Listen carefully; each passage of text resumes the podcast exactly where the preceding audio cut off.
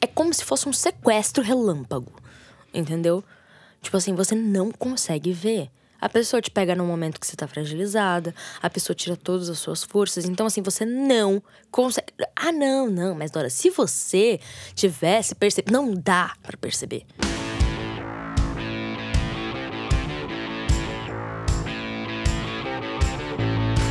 Bem-vindos ao Retrato, que é o podcast de gente falando com gente sobre coisas de gente. Eu sou a Rafaela Carvalho, sou editora de conteúdo do projeto Draft e hoje quem está à minha frente é a Dora Figueiredo. Oiê! Tudo bem? Bem-vinda! Obrigada, obrigada pelo convite, desculpa a demora. A, a Dora me segurou lá embaixo no andar, onde, no, no térreo onde a gente grava, e eu fiquei reformulando perguntas e pensando como falar com ela, porque eu tô, muito animada para Ai, bater esse bom. papo com a que gente. bom, bora, precisamos falar. É ótimo. A, a Dora, pra dar algum um contexto, a Dora é youtuber e ela tem um canal chamado Dora Figueiredo. Isso, né? totalmente sem criatividade. Não, não, eu queria, eu queria um canal onde eu pudesse falar o que eu quisesse na hora que eu quisesse, sobre o que eu quisesse. Então eu coloquei o meu nome logo, foi o primeiro nome do canal, eu nem coloquei um segundo nome aqui, tipo, fazendo outra coisa. Não, é Dora Figueiredo e eu vou fazer, falar o que eu quiser. É o mais autoral possível, tá Sim. certíssimo. Aí eu comecei falando de relacionamento e sexualidade. E o canal bombou muito, muito, muito, muito, muito mesmo. Em menos de dois anos eu consegui um milhão de inscritos. E eu fiquei muito feliz. Foi uma época muito boa da minha vida.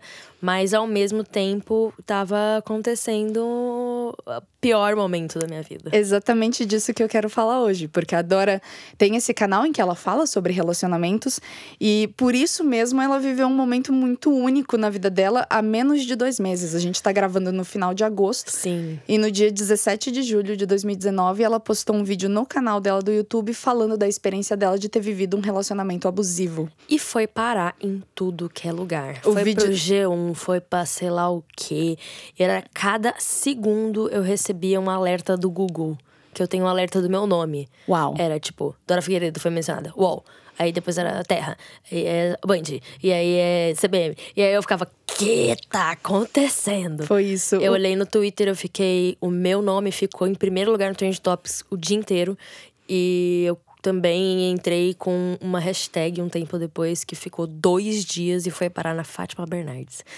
Eu acompanhei tudo isso, exatamente. Então, foi uma loucura. Então, é, é muito interessante ter a pessoa que é ah, a, incorpor- a literal incorporação de tudo isso Sim! me contando essa história. Porque, pra mim, é, eu, eu vi o seu vídeo no dia que, que ele saiu, porque ele começou a ganhar uma repercussão Muito rápido, né? muito rápida. E pra mim, a gente tava até falando antes de começar a gravar.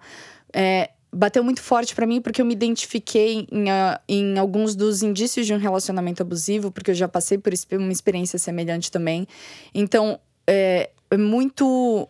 Muito interessante ver como essa conversa era necessária e como você a começou a partir de um canal do YouTube que fala de relacionamentos e que tem uma vibração alta ali, que conta as histórias e tem muito bom humor e fala Sim. sem tabu, e de repente você precisou abrir o seu coração para falar de algo horrível que estava acontecendo com você. Sim, é, foi uma loucura porque assim, eu não achava que eu era capaz de passar por isso. Quando eu vi o vídeo da Jujucha um tempão atrás, ai não, porque tira o batom vermelho, blá, blá, blá, blá, blá, eu falava assim, eu nunca vou passar por isso. Imagina se um homem fala eu mudar de roupa, eu mando ele pastar na mesma hora, tá ligado?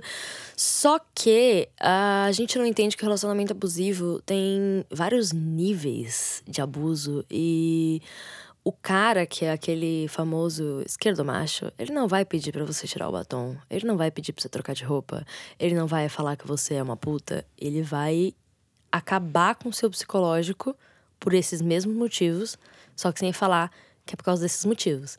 Então, o relacionamento abusivo ele vem do machismo. Então, a da masculinidade tóxica, principalmente.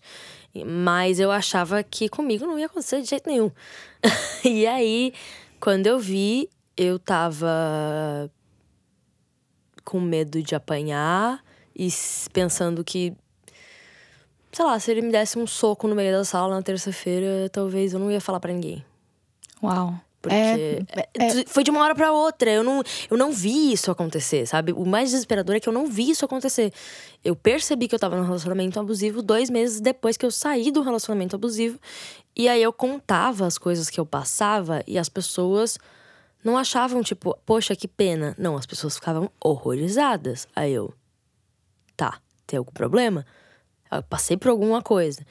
Aí eu encontrei outras amigas, amigas que passaram por violência doméstica. E aí eu fui entender que o que eu passei foi violência doméstica. Eu fiquei tipo assim: hã? Eu, Dora Figueiredo, filha de Ana Luísa, feminista? Como assim? E Tipo, que falo de forma tão empoderada Sim! sobre sexo, sobre tabus. E de Exato! repente você percebe que você entrou num. e Isso, acho que isso que é muito importante até da gente saber dos relacionamentos abusivos. Eles vêm de. Eles é, atacam a gente de formas diferentes, né? Sim, não existe um relacionamento abusivo, só um tipo. Então, assim, o relacionamento abusivo, ele começa muito bonito. Você tá lá, ele é o cara da sua vida. Chega a arrepiar até a sobrancelha. É o cara da sua vida, é a pessoa incrível, é a pessoa que você admirava, é a pessoa que você. Meu Deus, esse cara é um deus, sabe? Esse cara é foda. E aí, ele te faz sentir foda também no começo. Então é, nossa, você é incrível, você é isso, você tem muito potencial. E aí, do você tem muito potencial é você tá fazendo tal coisa aqui errada, tal coisa ali errada. E aí, o que era 10 elogios viram 9 e um insulto.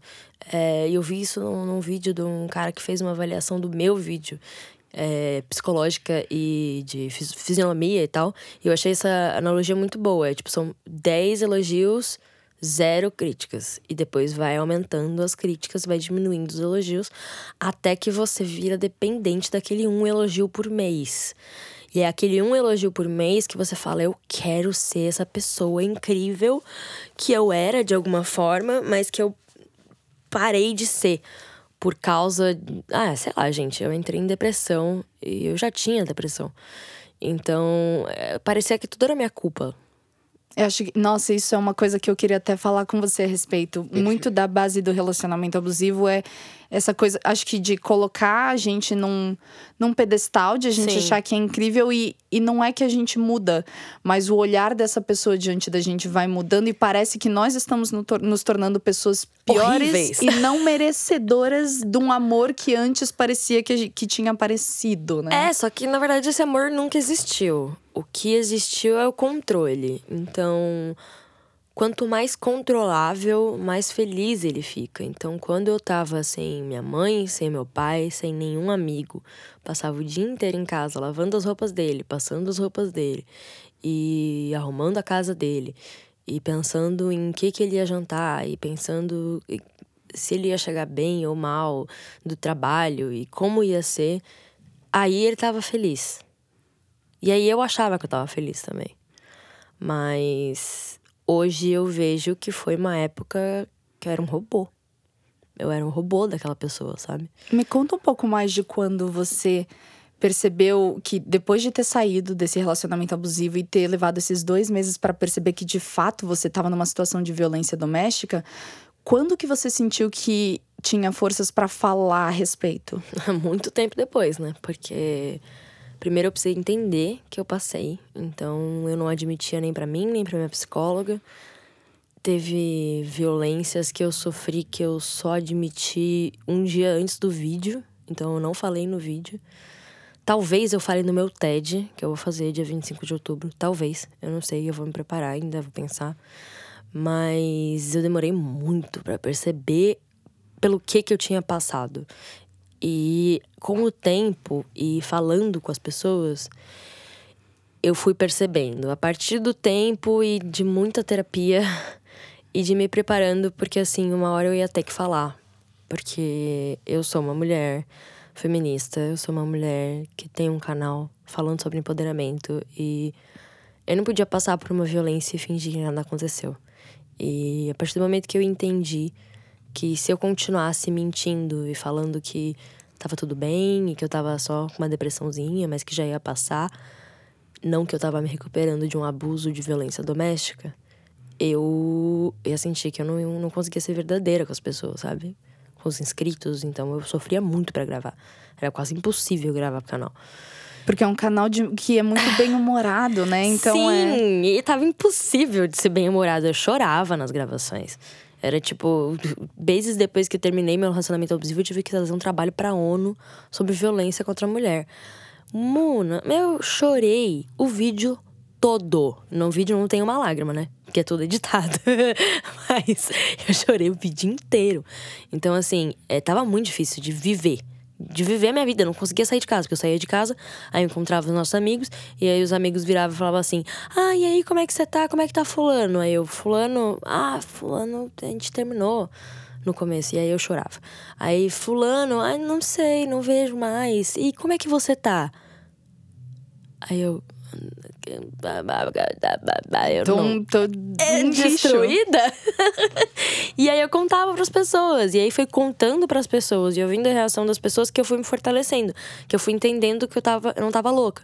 Bom, eu só realmente tive a coragem de fazer porque eu descobri de pessoas próximas que o ser humano estava falando coisas de mim já meio que para preparar o exército de defesa dele. Então, eu descobri que ele tava falando que eu queria atenção, que a gente eu tinha ficado com ele para ganhar inscrito, uh, que eu tinha engordado para ganhar like, sendo que, né?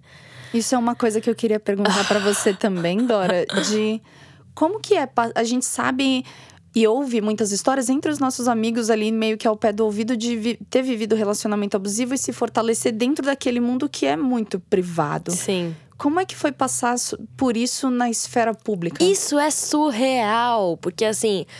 As pessoas engordam, emagrecem, as pessoas passam por momentos difíceis, momentos bons, as pessoas não estão expostas 24 horas por dia na internet. E aí as pessoas começaram a perguntar se eu tava grávida. Eu tava engordando porque eu tava entrando em compulsão alimentar, porque eu passei anos sem conseguir comer. Porque eu não conseguia comer na frente da pessoa. A pessoa não deixava eu comer, falava que eu comia errado, que eu comia as coisas erradas. E aí eu, eu basicamente fiquei anos sem conseguir comer direito. E aí comer era um sacrifício absurdo. Eu tava pesando, sei lá, 50 quilos, eu tenho 1,70m. Eu tava muito mal, sabe? E eu me achava gorda, porque a pessoa falava que eu tava gorda.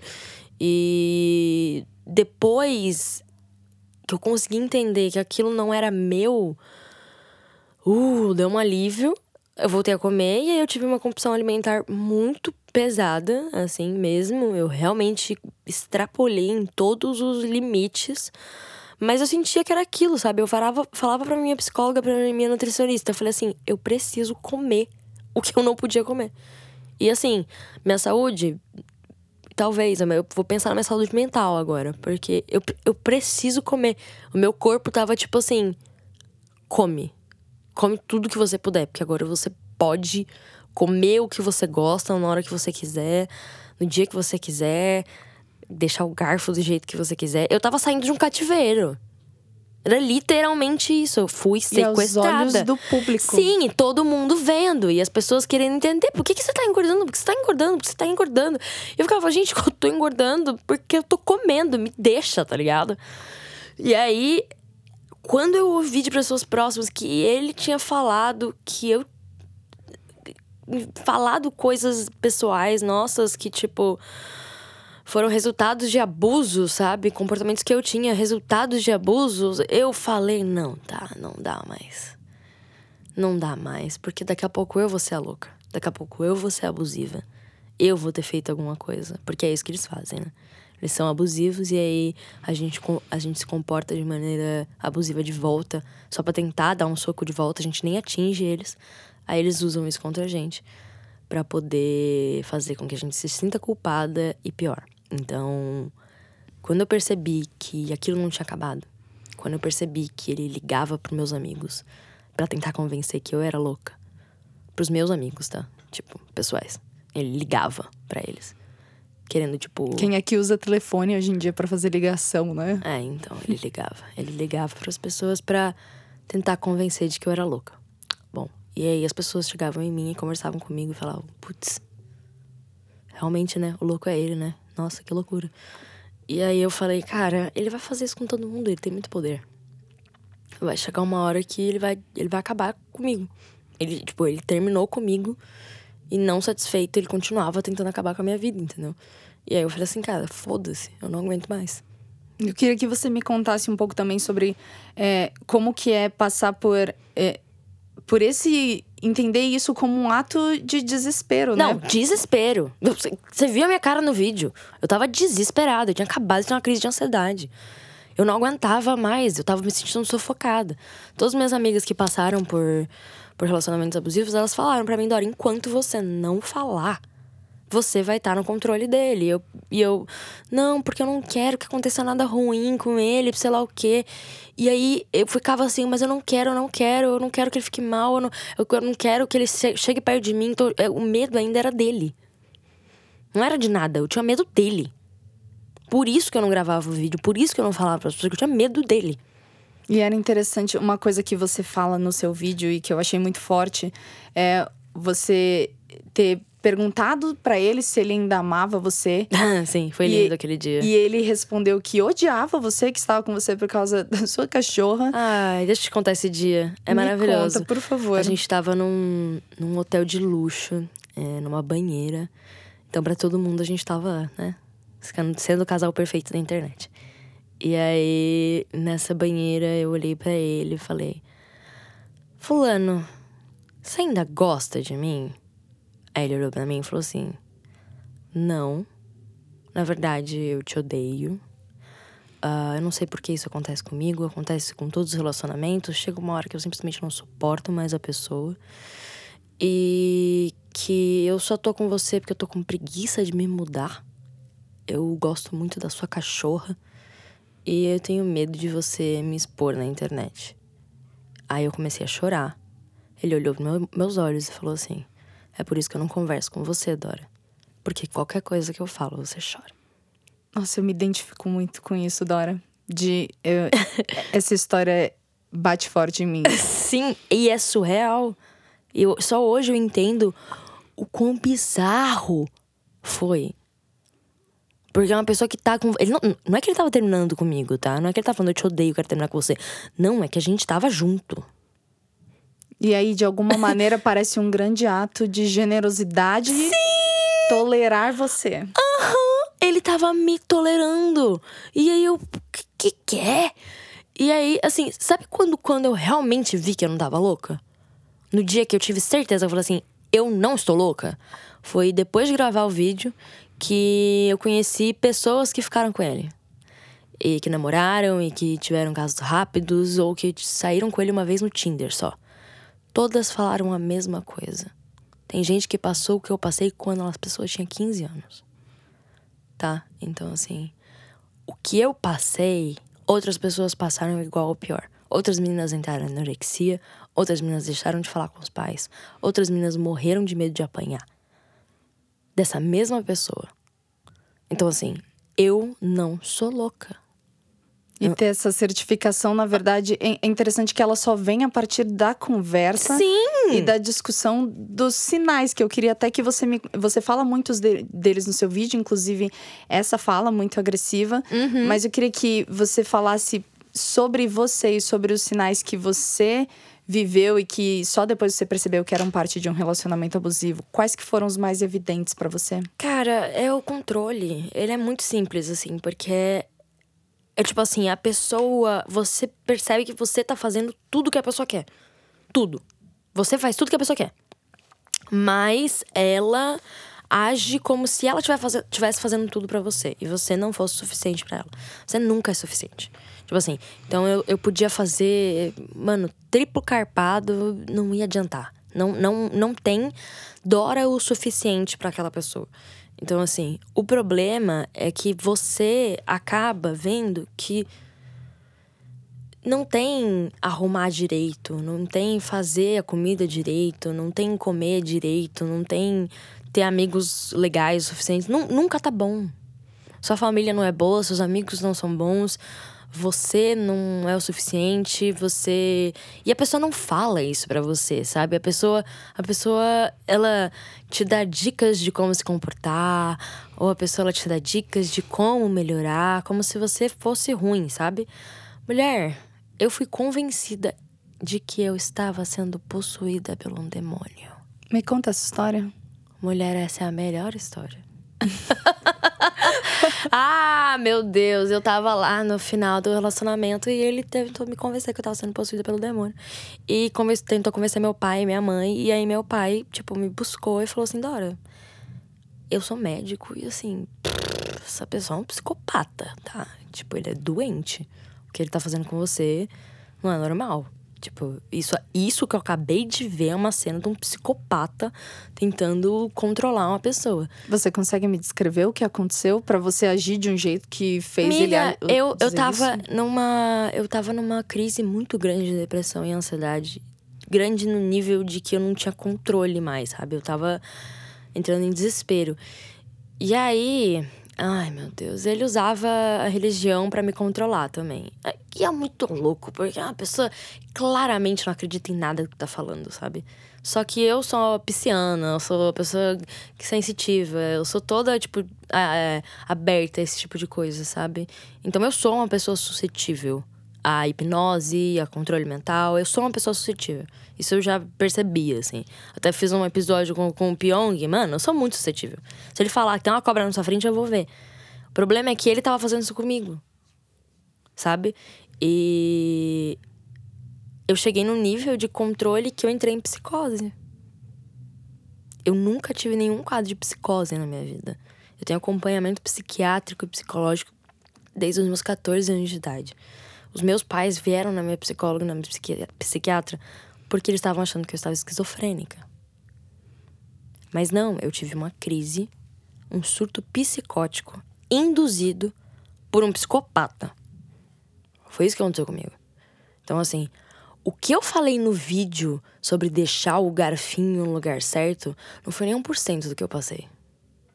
O quanto você acha que você consegue é, se abrir hoje? Porque eu percebo de, por exemplo, um mês e meio pra cá, a tua abertura, você tá desabrochando, Sim. se autodescobrindo. Muito! Eu e tô virando outra, eu tô virando eu mesma. Então, e, assim... e, acho que é isso, você tá passando por um processo de autorresgate, assim. Não, eu tô me buscando, literalmente. E o quanto você acha que você consegue se abrir hoje, em, se você pudesse colocar em porcentagem, o quanto seu coração e sua cabeça se sentem preparados para lidar?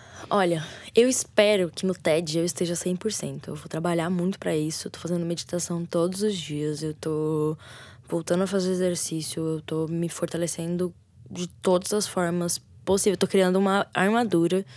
Porque eu espero que no TED eu consiga contar tudo que eu passei. Tudo, assim. Eu, eu vou começar das coisas leves e vou falar sobre uma coisa que vai ser provavelmente mais um choque para as pessoas, sabe? Então, tipo, eu vou ter que fazer um vídeo só sobre isso depois do TED, mas a gente acha que violência doméstica é uma coisa e violência doméstica é outra coisa.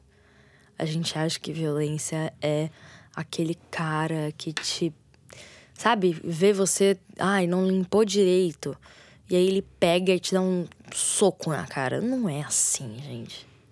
Antes do soco vem muita coisa.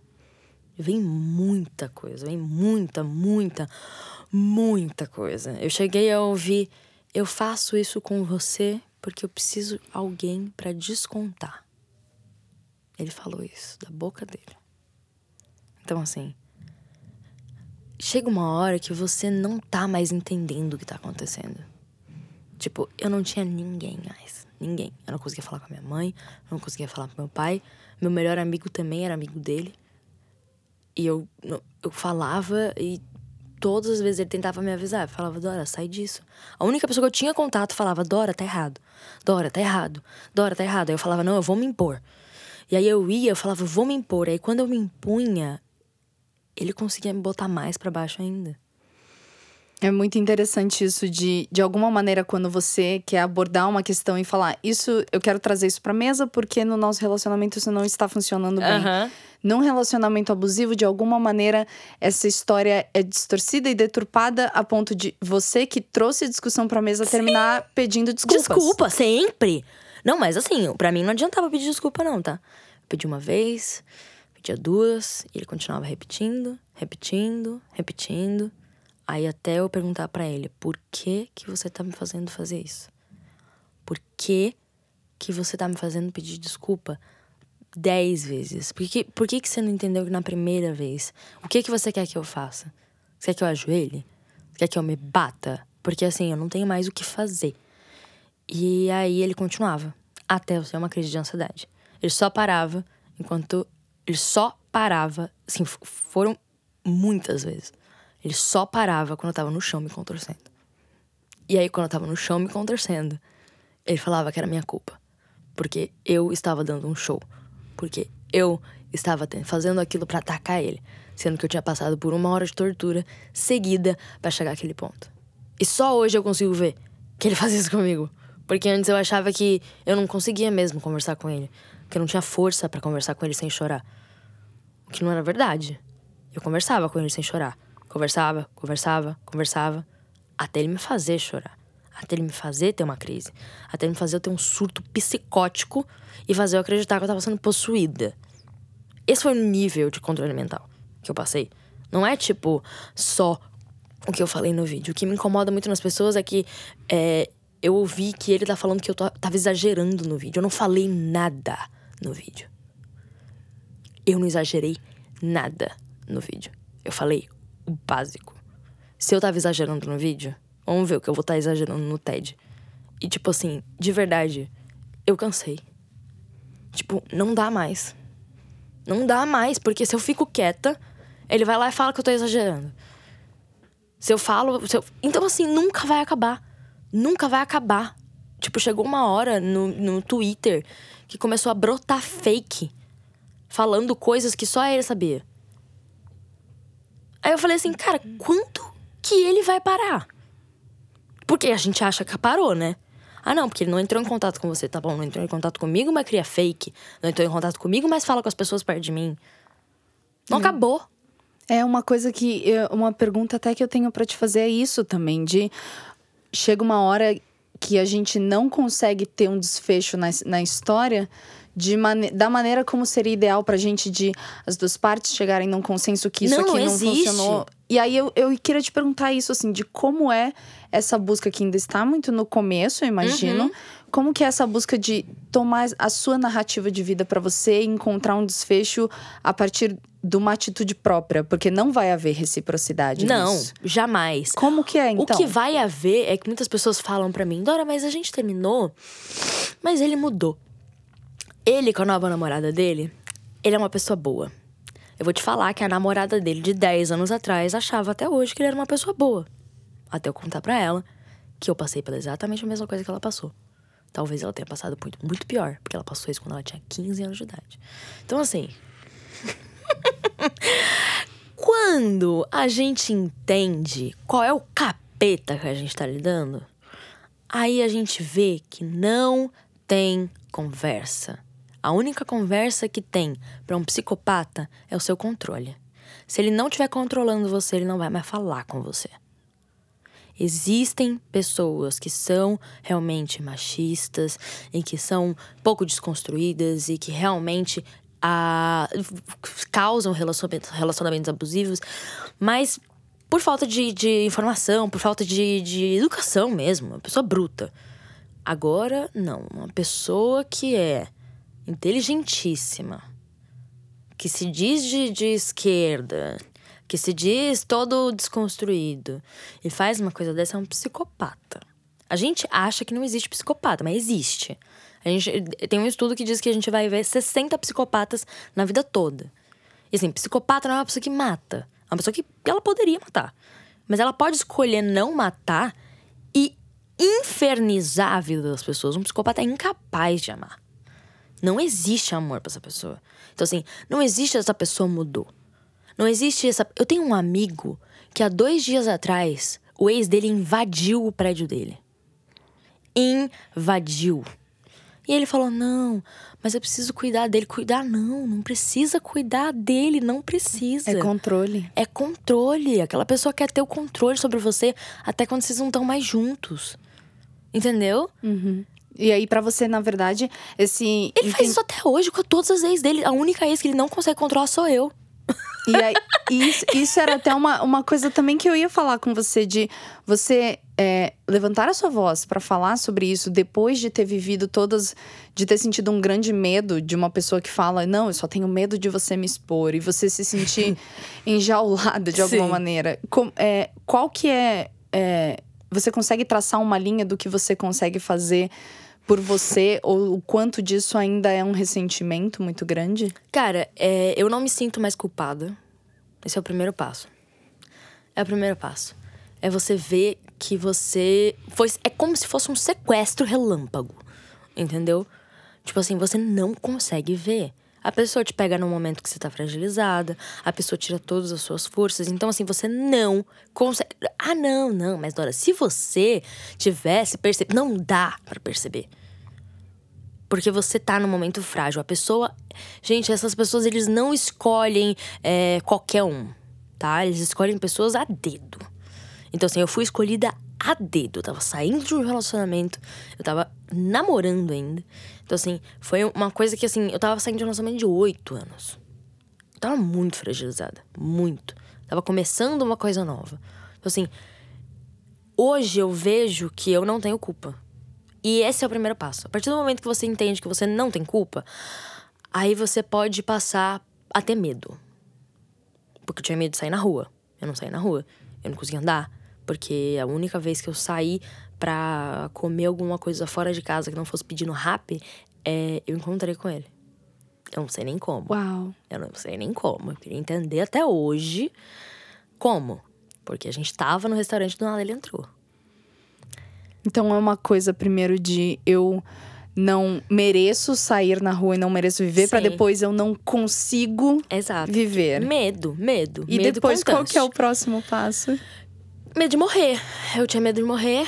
Eu achava que ele ia me matar. E falava isso pra todo mundo. Eu falava, mano, ele vai me matar, ele vai matar. Tipo, é isso, fudeu. Eu não, não, vou, não vou mais viver. Aí eu entrei em pânico. Aí eu fiz muita terapia. Até que a minha terapeuta falou assim, tipo, Dora... Se ele fizer alguma coisa contra você agora, ele vai pra cadeia na mesma hora. Dois. Ele não vai se matar ou fazer alguma coisa com você e depois se matar porque ele é um psicopata. Aí eu. É, pode crer. Agora eu percebi que a, a noia dele de ser perfeito, ser um cara acima de todo. Eu ouvi, eu sou mais evoluído do que o resto do mundo, por isso que o resto do mundo não me entende. Com essas palavras. Literalmente. Literalmente. Então, uma pessoa que tem depressão é uma pessoa fraca. Então, ele não, não- jamais ia admitir que tem algum problema. Então, aí, no momento que eu vi, falou assim: Bom, é isso. Eu fiz o que eu podia fazer. Agora eu tô livre. Eu só me senti livre e completamente curada disso quando eu fiz alguma coisa. Quando você começou a falar. Quando eu comecei a falar. Então, eu vejo mulheres que só se sentiram livres quando o cara morre, quando o cara vai preso. Quando, sei lá. E pra você, como que é entender que você precisa chegar num lugar de paz com você mesma, sabendo que ainda existe essa possibilidade? Porque ele não foi uma- ele não morreu. Ele não morreu. Eu juro pra você que eu só vou ter paz no dia que ele morrer. Você acredita profundamente, Profundamente. nisso hoje? Não, não, eu, porque eu saio na rua e eu falo, mano, eu fui lá e eu falei, na, saiu na porra da Fátima Bernardes. Eu crio uma hashtag de. Eu criei uma hashtag que ficou dois dias no ar. Eu fiz uma coisa. É, pra quem não tá muito- ouvindo, só pra dar contexto, a hashtag chamava Meu Ex-Abusivo, né? E a gente viu muitas histórias no Twitter de pessoas falando sobre seus relacionamentos Sim. e teve essa repercussão nacional, inclusive foi pra televisão e tudo. né? Isso. Então, assim, o que eu fiz, hoje eu consigo ver que foi um ato de extrema coragem. Foi tipo assim: tá, eu posso morrer, mas foda-se. Entendeu? Porque, tipo assim, ele tentou me matar. Tentou. Gente, tentou me matar. Quando minha mãe virou pra mim e falou assim: Dora, ele não conseguiu te matar. Ele já tentou. Ele já teve a oportunidade. Ele foi lá, ele tentou. De todas as formas que ele conseguia. Ele tentou fazer você se matar, inclusive. Porque eu tava em desespero. Então eu tava num- numa fase suicida da depressão. E ele terminou comigo na fase suicida da depressão. Ele falou assim: Eu te dou um mês pra melhorar da depressão. Aí eu, em três dias, não sei o que aconteceu, ele falou: vou terminar com você agora. Quando eu tava com depressão suicida. Um, ninguém com coração faz isso. Acho que, na verdade, com um mínimo de sanidade para entender. Porque acho que as pessoas não entendem, né? Que o nosso. Nem sempre elas percebem que a, a repercussão, o nível do quanto reverbera o Sim. ato na vida de outra pessoa.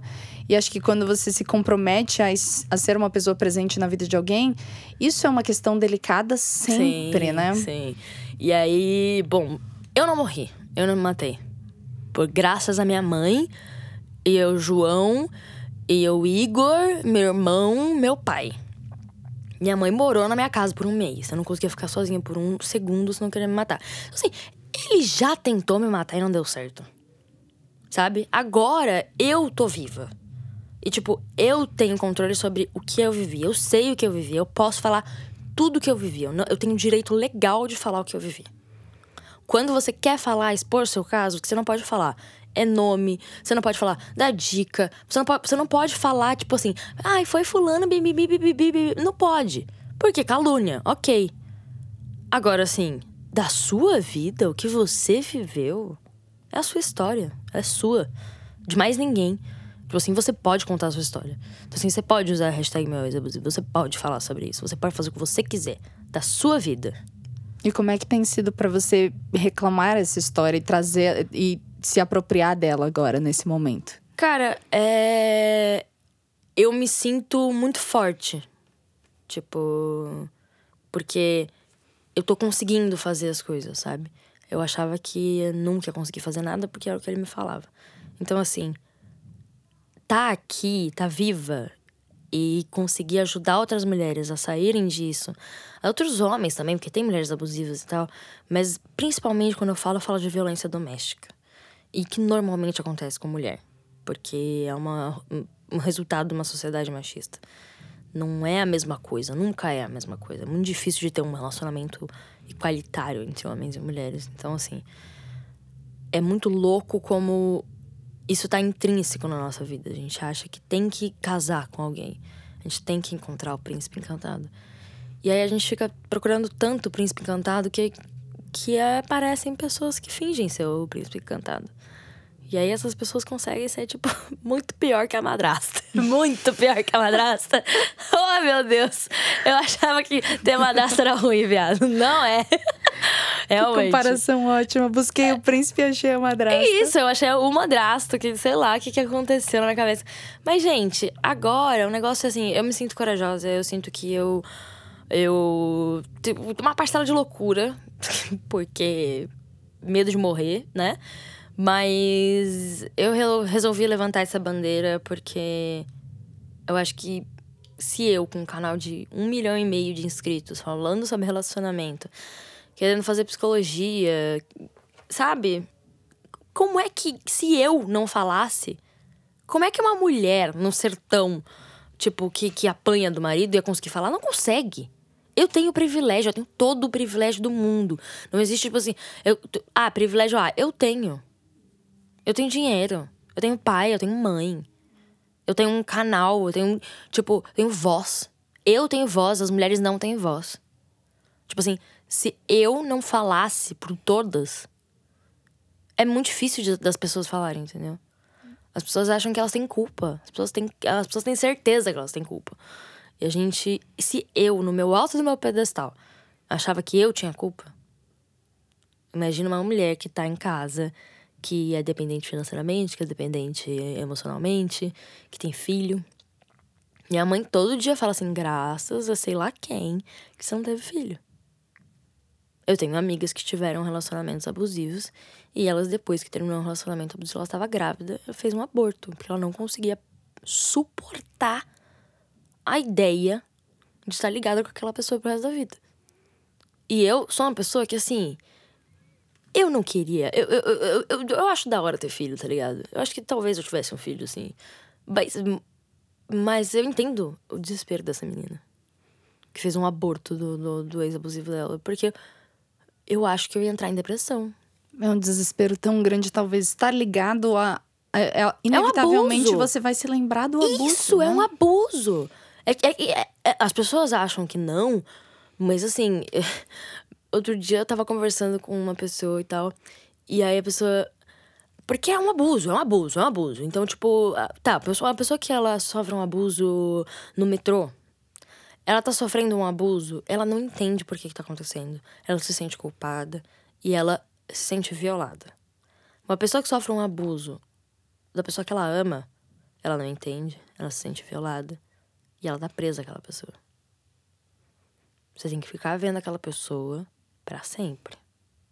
E aquela pessoa que te abusou uma vez, ela vai te abusar outra vez. E é só questão de tempo. Porque ela vai fazer de novo. Então é um abuso que ele é constante. Não é uma vez só. Não é um estupro. São vários estupros. Não é uma vez que você apanha. São várias vezes. E a violência doméstica começa em coisas quando eu quando eu li a Lei Maria da Penha, depois que eu enquanto eu estava pesquisando sobre outras coisas para uma matéria que eu estava escrevendo, eu descobri que violência patrimonial é uma coisa Sim, que existe. Então, e acontece muito. se alguém pegar a sua certidão de nascimento e esconder e não deixar você usar ela, isso é uma violência doméstica também. Sim, pega seu celular, taca na parede. Quantas amigas não tiveram o celular tacado na parede? Violência doméstica. Aham, exato. É isso. E, e eu queria até saber de você, Dora, até pra gente finalizar a nossa conversa, que eu sinto que foi, assim, muito intensa Eu e frutífera. amei. Eu amei. Eu queria muito saber de você o que é. O, o que você espera fazer com a sua voz, então? Porque você tá falando muito sobre agora como a, ela foi ecoada de forma muito grandiosa agora, nesse último mês e meio. Eu queria saber de você é, se isso pudesse tornar um legado e algo que, inevitavelmente, na esfera pública vai definir quem você é Sim. pelos próximos anos. Como que você espera que as pessoas enxerguem a sua história e como você espera projetar a sua voz? Cara, é... eu acho que o que eu consegui fazer não foi só um vídeo. Entendeu? Eu não fiz um vídeo. É... Eu realmente levantei uma bandeira. Não tenho o que fazer. Agora, eu levantei uma bandeira das mulheres que sofrem violência doméstica, abuso psicológico. Então, eu preciso fazer coisas com isso. Tipo assim. Então, agora vai ter o TED, eu tô muito feliz sobre isso. É, tem algumas editoras falando comigo, eu quero muito escrever um livro. Eu tava pensando em escrever um romance. Uma coisa meio hollywoodiana, assim, sabe? Maravilhoso. Tipo assim, uma história Fifty Shades of Grey, só que, né? Só que o que que é realmente o Fifty Shades of Grey? é o Fifty Shades of Grey sem a glamorização. Muito bom. Fifty Shades of Abuso. Abuses Grace. E aí eu quero uma coisa bem assim. Eu fiquei inspirada no filme do Tarantino. E eu falei assim, nossa, eu vou fazer um livro muito louco. Eu não quero escrever, tipo, ah, é um livro de youtuber da minha vida. Eu falo assim, caguei pra minha vida. Eu quero escrever uma coisa que as pessoas olham e falam, caramba, olha isso aqui, que louco.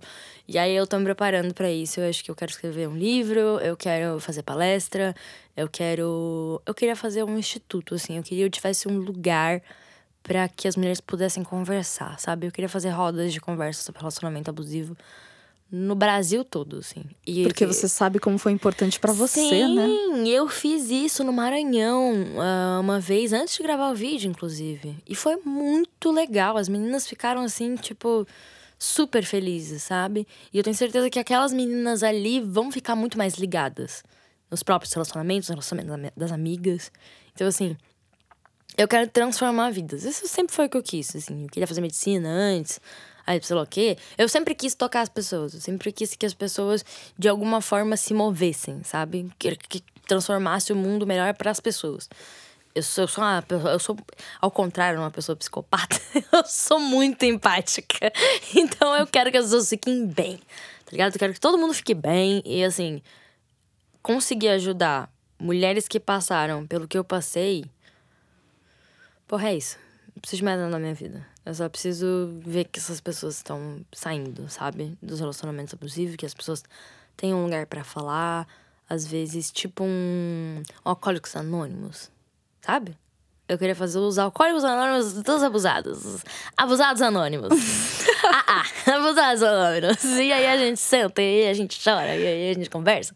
E aí a gente fala: Oi, gente, meu nome é Dora. Oi, Dora. Eu estou há tantos dias sem me relacionar com um psicopata. Mais 24 horas. Só mais 24 horas. Porque assim, as meninas que eu conheço, elas, elas saem de um entre em outro, tá? É tipo vício mesmo. Uhum. Então eu queria que de uma coisa constante, sabe? Porque eu não estou imune a passar na mão de outra pessoa. Esse é um medo. Porque uma vez que você vê que você é suscetível a isso, você não é suscetível a uma pessoa. Você é suscetível a todas as pessoas. Então, assim, é como se você fosse uh, frágil em algum aspecto. Então, você tem que fortalecer aquele aspecto. Tipo assim, você tem que fortalecer. E o aspecto é você ficar só. Com todas as meninas que saíram do relacionamento abusivo, eu falo: fica solteira. Ai, não, porque eu encontrei o amor. Fica solteira. Ai, não, mas porque eu quero. Fica solteira. Várias, vários caras, tipo, saíram, tipo, entraram e saíram da minha vida. Porque eu falei assim: eu não vou namorar. A pessoa, mas eu quero, mas eu acho que a gente se gosta tanto, acho que é tão incrível, por que, que não viver esse momento? Eu falo, não. Eu, eu preciso estar tá inteira. Eu preciso saber o que aconteceu comigo, transformar isso em alguma coisa, transformar isso em luta, ter a minha, minha vida reconstruída antes de encontrar alguém.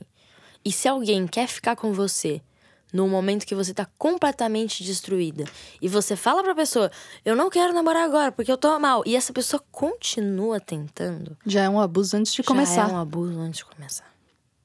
É. Então, assim, não. Diga não. Aprenda a dizer não. É ótimo. Falar não é uma delícia. Eu tô pela primeira vez falando não. Tá sendo sensacional. Fale não. Fique solteira. E trabalhe muito com psicólogo e amigos. Que aí, assim, você vai se recuperando aos poucos, sabe? Eu não faço a menor ideia de quando eu vou voltar a ter um relacionamento. Eu nem sei mais se eu quero ter um relacionamento por um bom tempo, porque. Eh, sabe o sonho de princesa? Eu tinha, de casar. Ele foi destruído. Tipo, completamente destruído. Pegou. A pessoa, a pessoa pegou o meu conto de fadas. E ela, tipo assim. Arremessou na parede. Então, assim, agora, acreditar em alguém é uma coisa que vai ser outro parto. então, eu tô sem conto de fada no momento. Então, eu não sei o que vai acontecer, mas eu acho que de ajudar as outras pessoas eu já vou me construindo de novo. Então, vai ficar tudo bem. Eu acho que vai. Claro que vai. Dara Figueiredo, queria muito, muito agradecer a sua presença. Eu é, amei. Esse episódio, eu fico, eu fico muito feliz de ver você tomando essa narrativa de volta para você. É um período muito recente, é um processo de cura lento. Uhum. Mas é, queria muito agradecer a sua presença e dizer que eu tenho certeza que a sua fala está ajudando, já ajudou e vai ajudar muito mais gente. Então, agradeço. Sim. Ai, muito obrigada, de verdade. Muito obrigada pelo convite. Então, me sigam lá nas redes sociais todas. Vamos fazer o que, gente? O que? Ser ouvida. E é isso que importa. E se você passou por alguma coisa parecida, ou se você acha que você passou, conversa. Conversa com as pessoas, é bem simples. Conversa. Conversa que vai passando e você vai entendendo pelo que você passou e como você pode melhorar. Fale. É importante falar. A gente vai deixar as redes sociais da Dora no link desse episódio, inclusive para ela está disponível para essa conversa com todas Sim. as mulheres e homens e outras pessoas que tenham passado por isso também. E por enquanto a gente fica por aqui no Retrato, podcast de gente falando com gente sobre coisas de gente. Eu sou a Rafaela Carvalho, eu falo com vocês na semana que vem. Até lá. Tchau, tchau.